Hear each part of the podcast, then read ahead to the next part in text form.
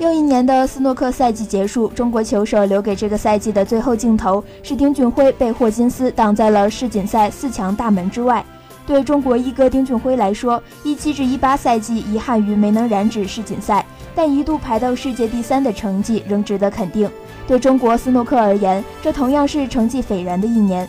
未来，中国很可能会在斯诺克领域扮演更重要的角色。关于中国年轻球手的集体前进，世界斯诺克掌门人巴里赫恩甚至夸张地表示，如果表现够出色，或许将来世界前十六全是中国球手。目前，严炳涛保持着最年轻排名赛决赛选手的历史记录。